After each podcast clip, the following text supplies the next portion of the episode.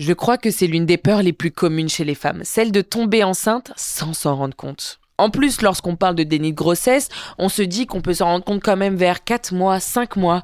Alors imaginez apprendre que vous êtes enceinte au moment même où vous accouchez. Comment appréhender le fait d'être parent du jour au lendemain sans aucune préparation psychologique? C'est ce que Zoé est venue nous raconter avec l'arrivée de son bébé surprise. Il y a un truc que j'ai jamais dit, que mes parents ne le savent même pas. Et ils vont l'apprendre ici même. Il y a deux ans, j'étais à la maison et j'ai pas mes règles.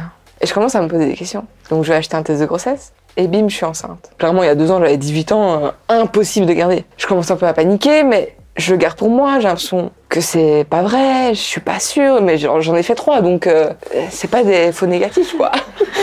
je fais une VG euh, avec la pilule, donc pas d'opération. Du coup, après ça, jamais je n'ai oublié ma pilule. C'était psychologique, je ne pouvais pas. J'avais une alarme, que je sois occupée ou pas, je la prenais direct chaque jour, chaque heure, la même chose. Là, euh, j'avais plus genre, ah, j'ai peut-être oublié une fois.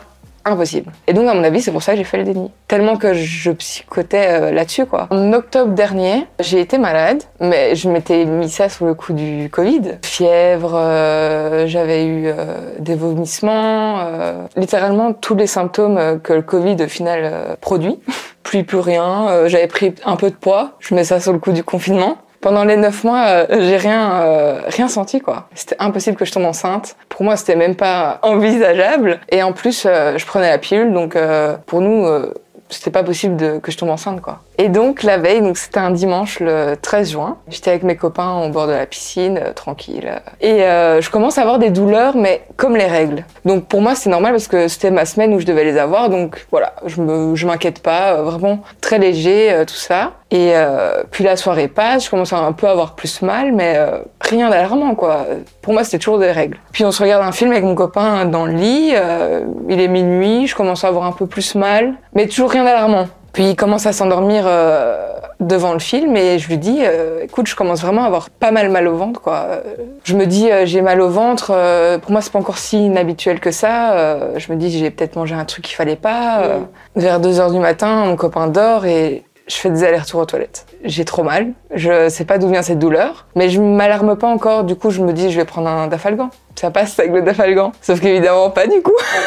Sinon, ce serait trop facile. Mais ça passe pas. Euh, j'ai pas dormi la nuit. Mais au final, c'était les contractions qui commençaient, sans que je le sache. J'étais euh, dans le lit euh, Trois minutes après, j'étais sur la toilette. Trois minutes après, j'étais nouveau dans le lit. J'allais aux toilettes parce que euh, ça pousse sur euh, ton bassin, mais vers l'arrière. Donc c'est comme si tu dois aller euh, aux toilettes. Et puis vers 5 heures du matin, je me dis, bon, c'est quand même pas normal ces douleurs, ça me fait vraiment mal, le dafalgan ça va pas passer. Donc je me dis que je vais appeler l'hôpital. Donc c'est ce que je fais, mon copain dort toujours évidemment. J'essaye de le réveiller un peu mais je me dis dans ma tête, je suis folle. Cette douleur en fait, j'ai un problème. La douleur était tellement puissante que j'avais l'impression de rêver en fait.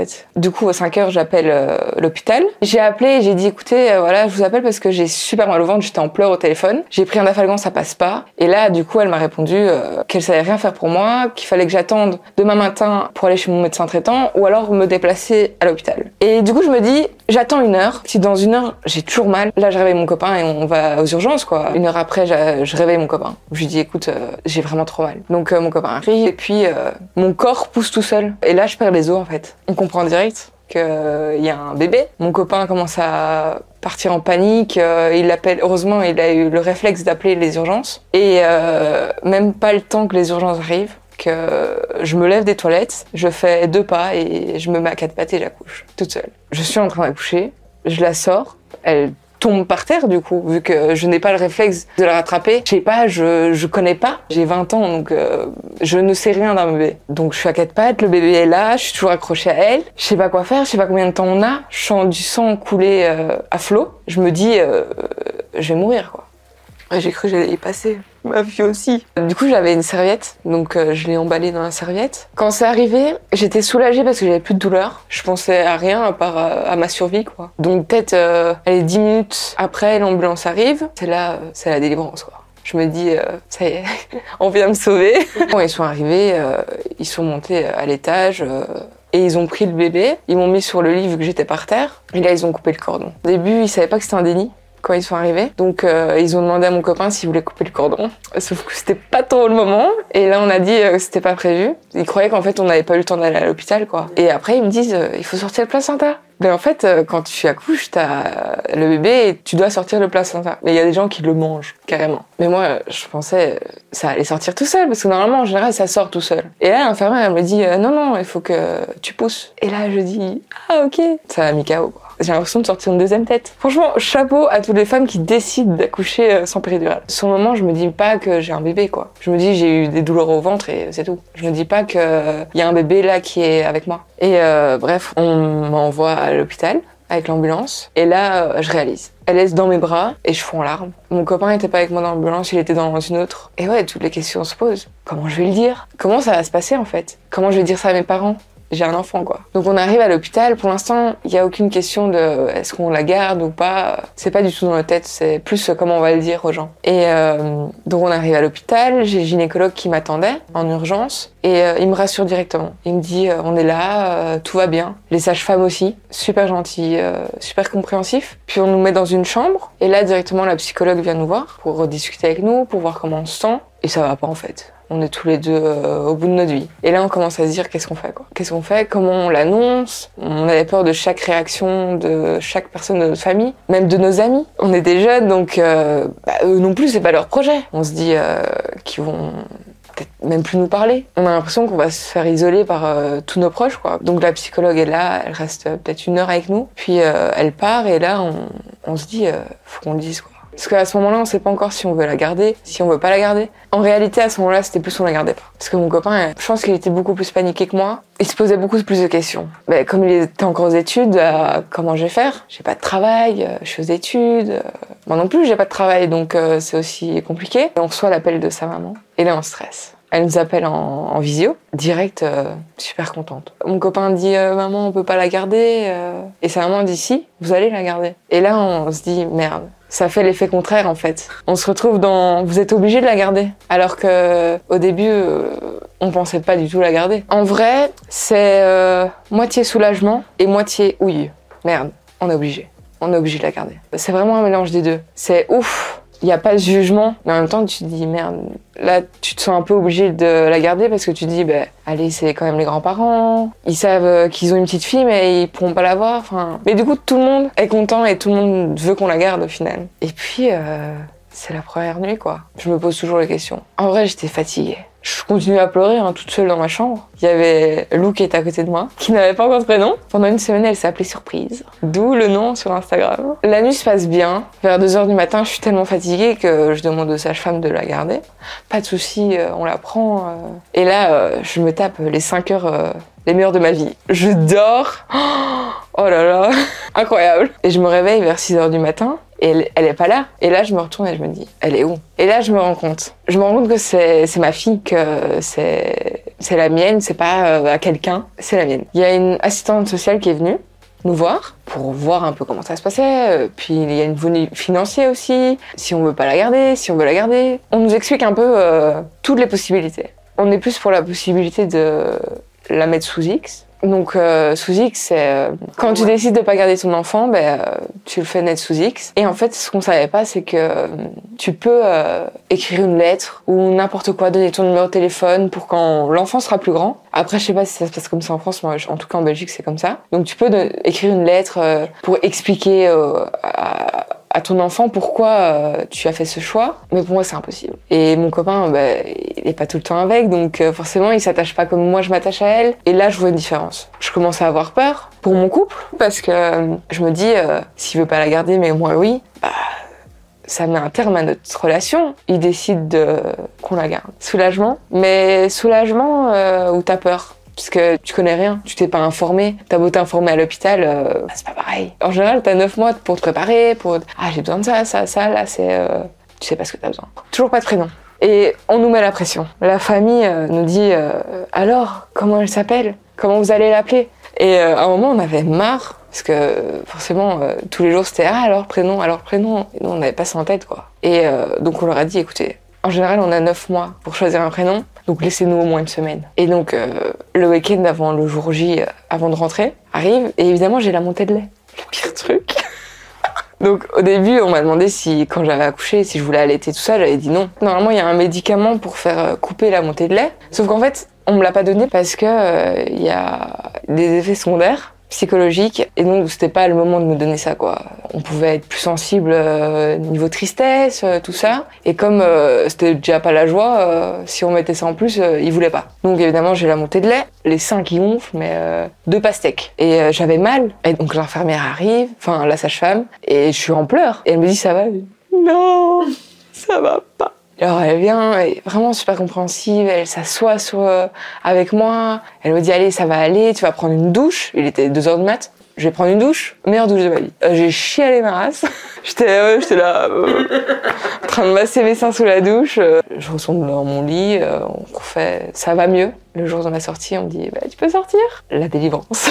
J'ai retrouvé euh, mon chez moi, mon copain, ma famille qui allait venir voir euh, la petite. Et ouais, j'avais trop hâte. Avant de rentrer à la maison, on, décide sur le prénom Lou. C'est un peu euh, une évidence pour nous deux. Ah, ça lui allait bien. C'était euh, frais, c'était nouveau, c'était Lou quoi. Donc on le dit à toutes les infirmières, euh, toutes contentes. On dit à notre famille et on finit par rentrer à la maison. On commence à, à se faire l'idée qu'on a un bébé, à passer les nuits, à découvrir. Tu sais pas comment ça se passe, tu sais pas si demain tu dormiras ou pas. Tu te poses des questions évidemment, tu te demandes comment on fait. Heureusement à l'hôpital on nous a bien aidés, on nous a expliqué comment faire. Encore maintenant, quand on me dit euh, t'es maman, je suis là, ah ouais, c'est trop bizarre de se dire ça. Et que mon copain est papa. Et que j'ai un enfant de mon copain. C'est euh, waouh. Quand elle nous dira papa, maman, on sera là. Ah, c'est nous C'est nous que t'appelles Ouais, ouais, c'est nous. Maintenant, je le vois positif. Je vois euh, le positif dans le déni. T'as pas eu toutes les contraintes que quand t'es enceinte. euh, tu dois aller faire des échos tous les euh, je sais pas combien de mois. euh, T'as pas euh, ce stress aussi? Parce que c'est un énorme stress quand t'es enceinte. Tu dis, tout moment, je peux le perdre. Là, tu te dis pas. Et franchement, si je l'aurais su euh, à trois mois, j'aurais direct avorté. C'était même pas envisageable pour moi d'avoir un enfant, donc euh, j'aurais avorté sans problème. Mais je suis contente de pas l'avoir su à six mois, par exemple. Parce qu'à six mois, ben, t'as tout le monde qui sort. Bon, là, il est sorti aussi, mais t'es enceinte, quoi. À six mois, euh, t'accouches pas encore, donc tu te fais à l'idée, tu dois préparer tout.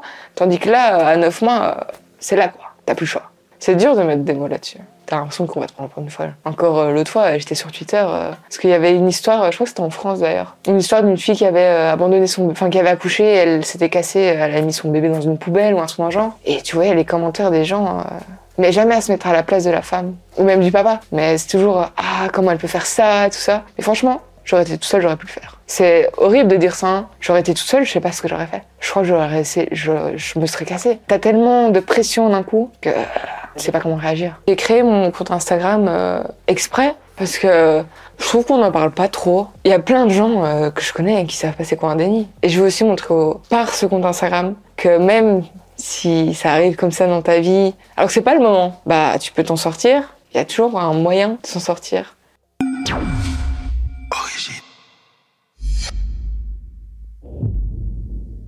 Donc là, on vient d'entendre euh, ton témoignage, Zoé, on est avec toi. Moi, j'aimerais savoir comment tu te sens aujourd'hui et surtout comment tu te sentais à l'époque parce que ça date un peu l'interview. On se disait juste avant le call que c'était en 2021, donc on veut un peu de nouvelles. Bah écoute, ça va très bien. Je suis très très bien avec euh, mon compagnon et ma petite euh, chérie qui a fort grandi depuis. C'est vrai que l'interview, quand elle est sortie, ça a fait un peu euh, effet boule de neige. Euh, je m'y attendais pas du tout. On a vu que ton histoire a touché beaucoup, beaucoup de monde, mais c'est vrai qu'on se rend pas compte parce que c'est bah, c'est toi qui reçois tout l'amour, c'est toi qui reçois. Donc, dans quel sens tu dis euh, boule de neige?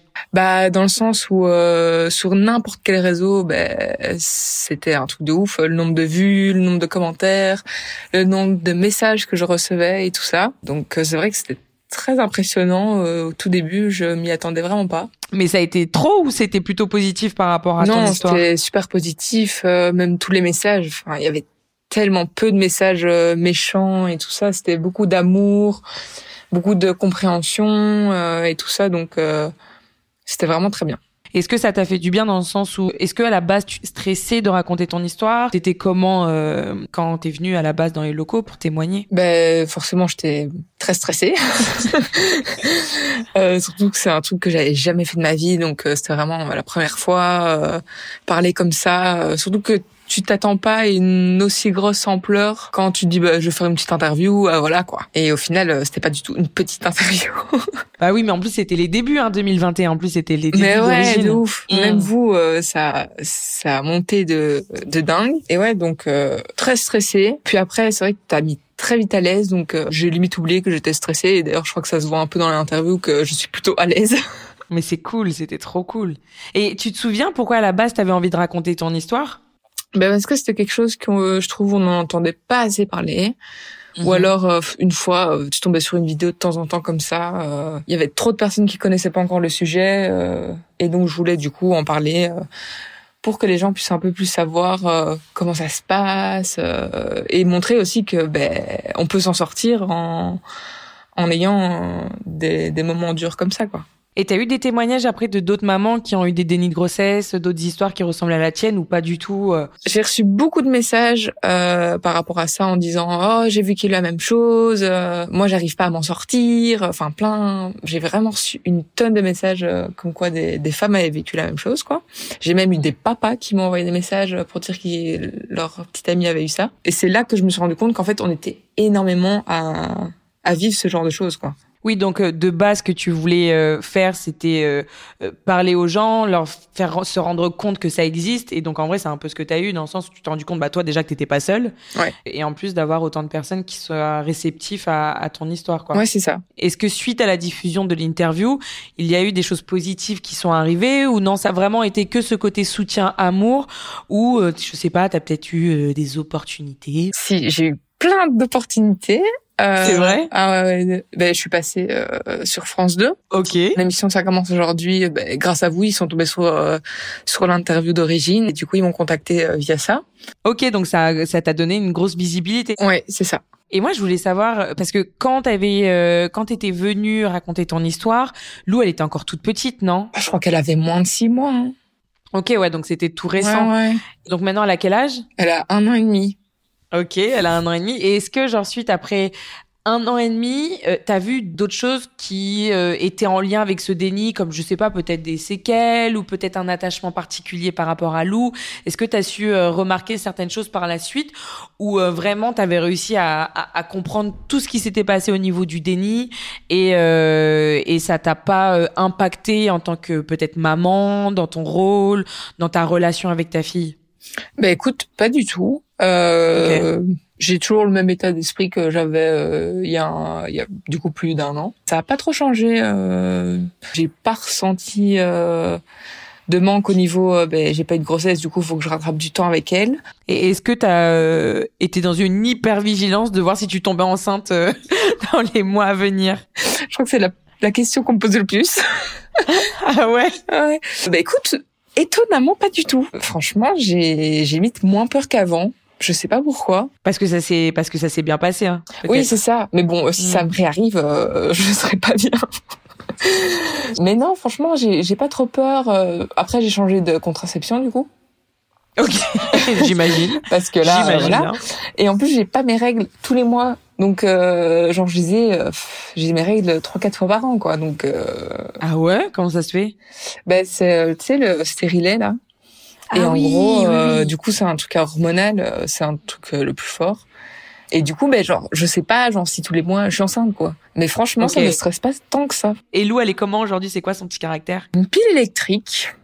beaucoup d'énergie. Là, elle est dans sa période un peu euh, fofolle. ok. Donc vraiment, elle use tout le monde mais, mais une petite fille joyeuse, vraiment heureuse, très gentille. Et voilà, tout ce que je rêvais pour une petite fille. Et tu dirais que c'est un avantage euh, d'être une maman jeune quand t'as un bébé justement ça a beaucoup d'énergie, ça demande beaucoup. Tu dirais que c'est un avantage en vrai? Ouais, je pense. Hein. Parce que c'est vrai que j'y ai pensé plusieurs fois. Je me suis dit purée si j'aurais eu un enfant comme ça, 35, 40 ans, je crois que ça aurait été beaucoup plus dur. Et puis, euh, dans 10 ans, euh, j'aurai que 30 ans, quoi. et elle aura euh, 11 ans. Enfin, je sortirai en boîte avec elle.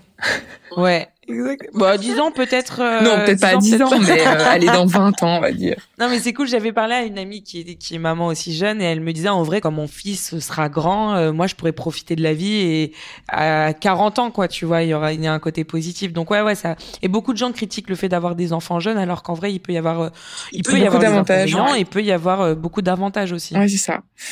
Ouais, euh, quand on voit des fois, il y en a, ils ont des enfants à 70 ans, bah tu te dis, l'enfant, il va pas voir longtemps son, son parent, quoi. Mmh.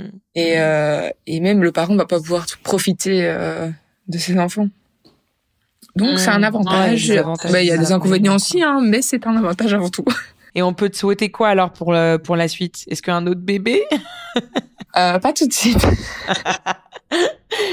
Qu'est-ce qu'on peut te souhaiter alors? Plein de belles choses, beaucoup de santé, que ma petite euh, s'épanouisse avec On nous. le souhaite ça. Et, et voilà. Bon bah merci beaucoup Zoé. Bah, avec plaisir, Merci. merci à vous.